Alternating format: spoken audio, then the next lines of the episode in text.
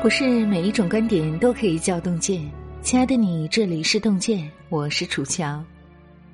今天来和你聊一聊孙悟空的故事。电影《西游记之三打白骨精》中有这样一段经典对话：孙悟空说：“我要打死他们，他们是妖。”唐僧答：“但是你也是啊。”孙悟空不是天生的神，曾经他也是妖。一只天生地养的妖怪，误打误撞进入了神仙世界，他必然要斩其妖性，适应神仙的规则，才能得到认可。一部西天取经史，也是孙悟空从妖进阶为神的蜕变史。看来，神仙的成长经历与凡人也并无不同，每一次成长都是一场凶杀案，不断的修剪自己，直到完全适应这个世界的生存法则。一起来听今天的分享文章。年少不懂孙悟空，读懂已是普通人。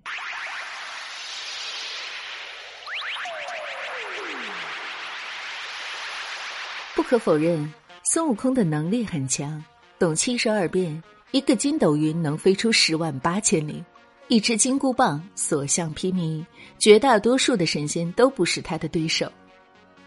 孙悟空大概也自负本领高强，加上他的猴子本性，就愈不把天庭的规则放在眼里。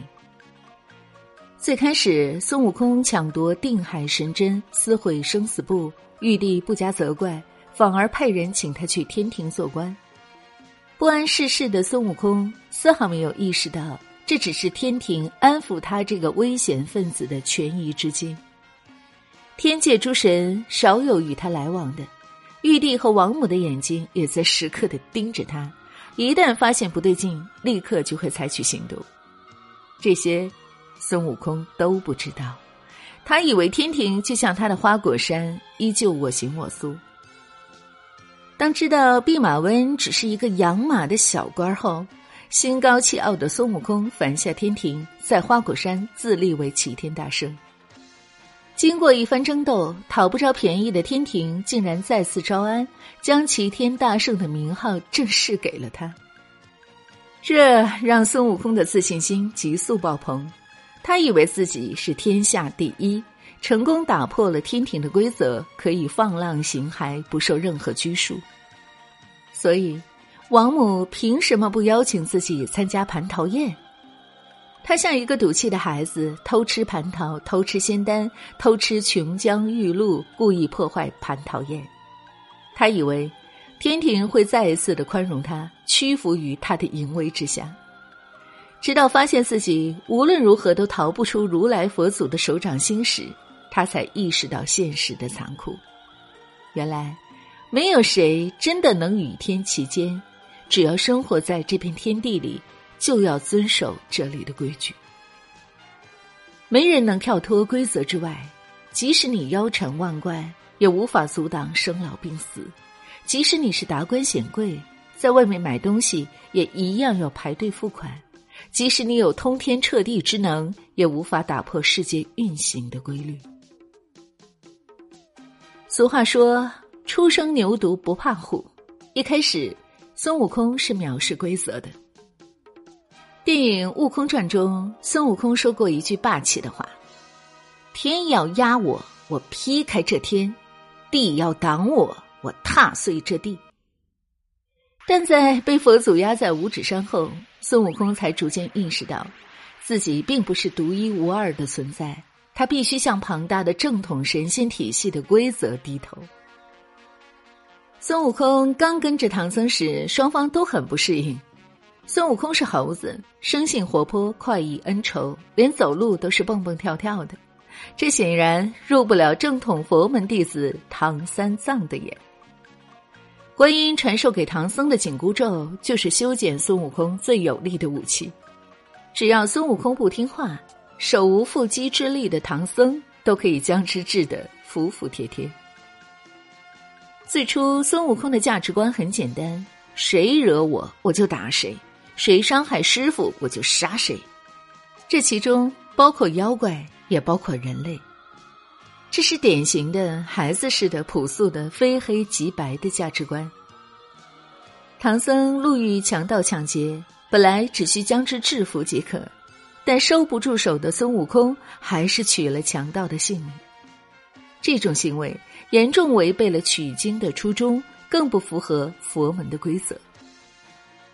作为神仙体系的重点培养对象，孙悟空必须接受他的评价与审判，收敛自己的妖性，学着做一个悲天悯人的神。白骨精那段细心的人不难发现，唐僧对白骨精送来的饭菜是再三拒绝的。身处荒郊野岭，唐僧也不是没有脑子的人，但他没有分辨的能力，孙悟空也拿不出实质性的证据。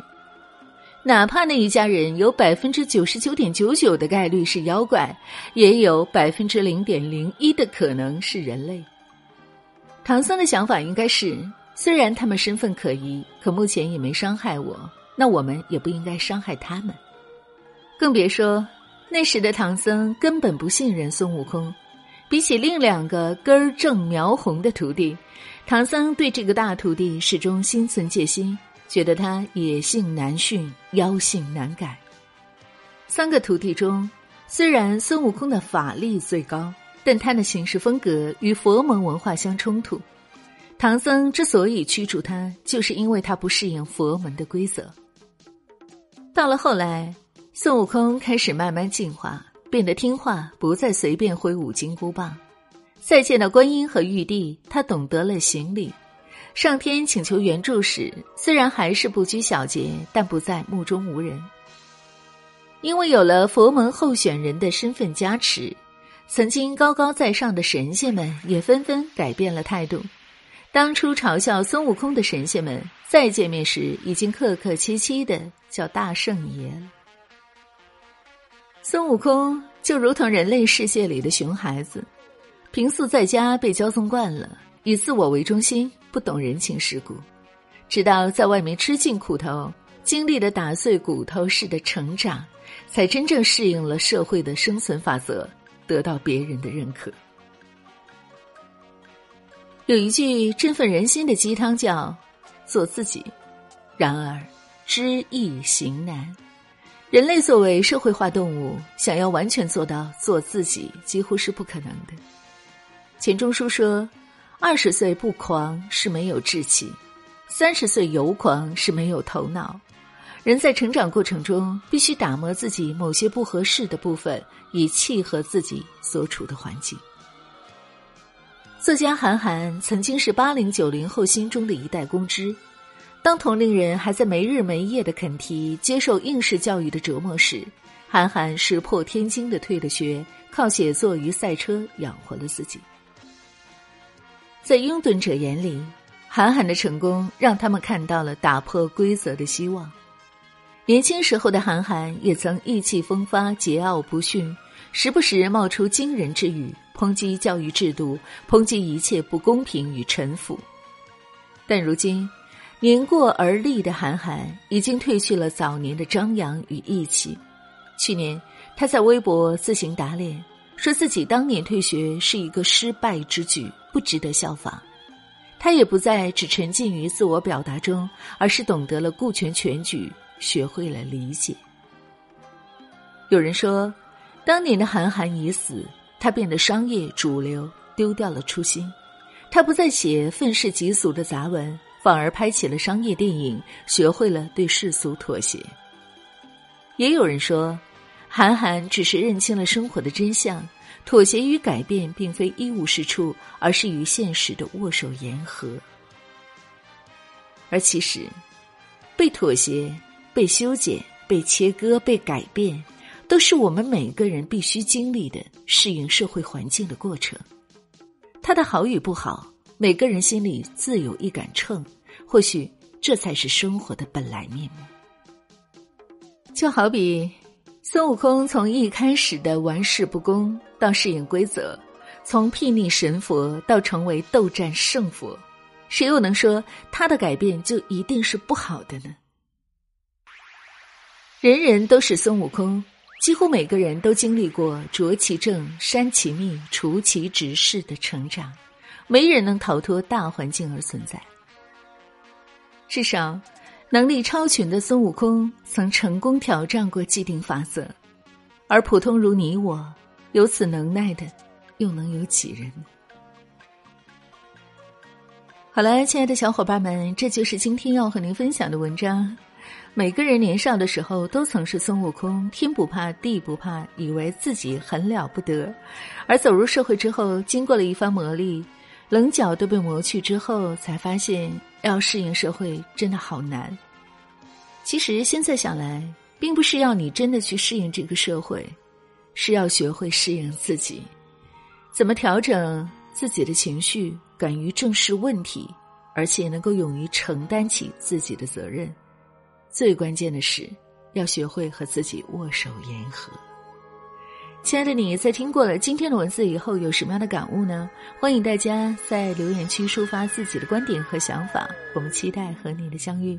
如果今天的文章打动了你，请别忘了在文章末尾为我们点亮好看哦！感谢各位，让我们相约明天，让洞见的声音伴随您的每一个夜晚。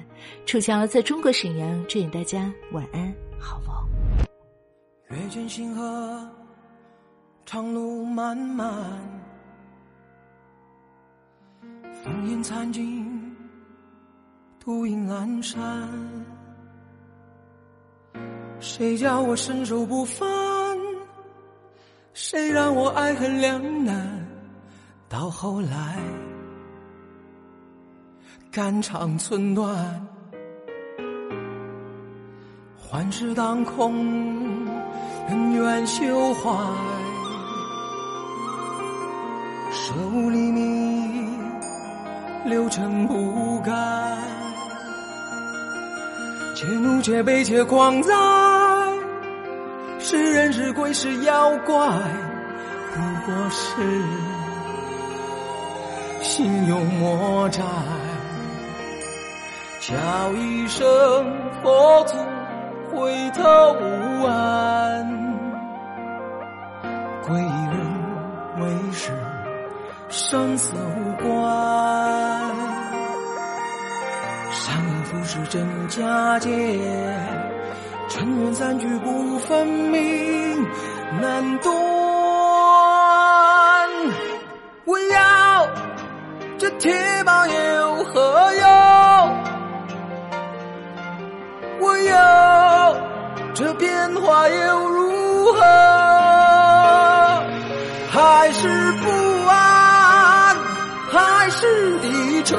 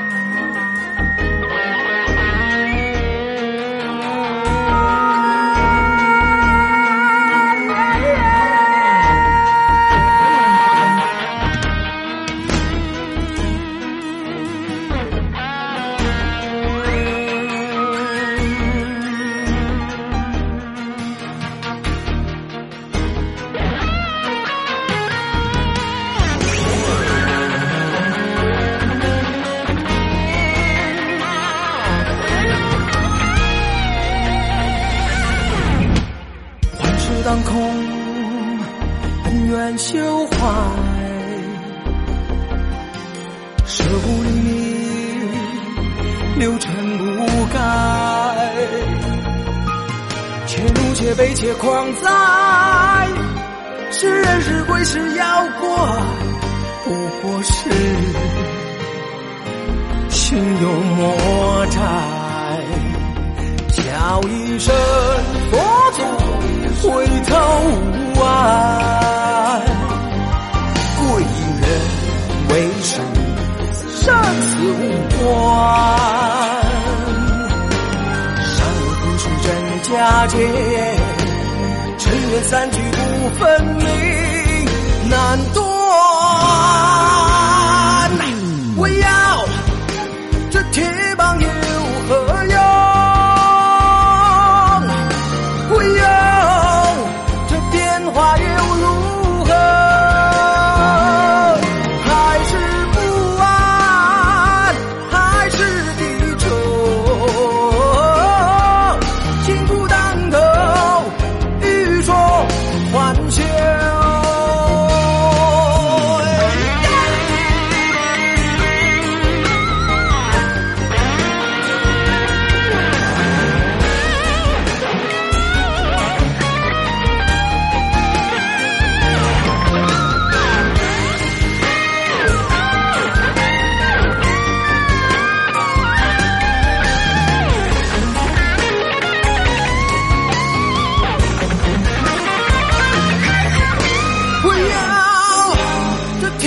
over.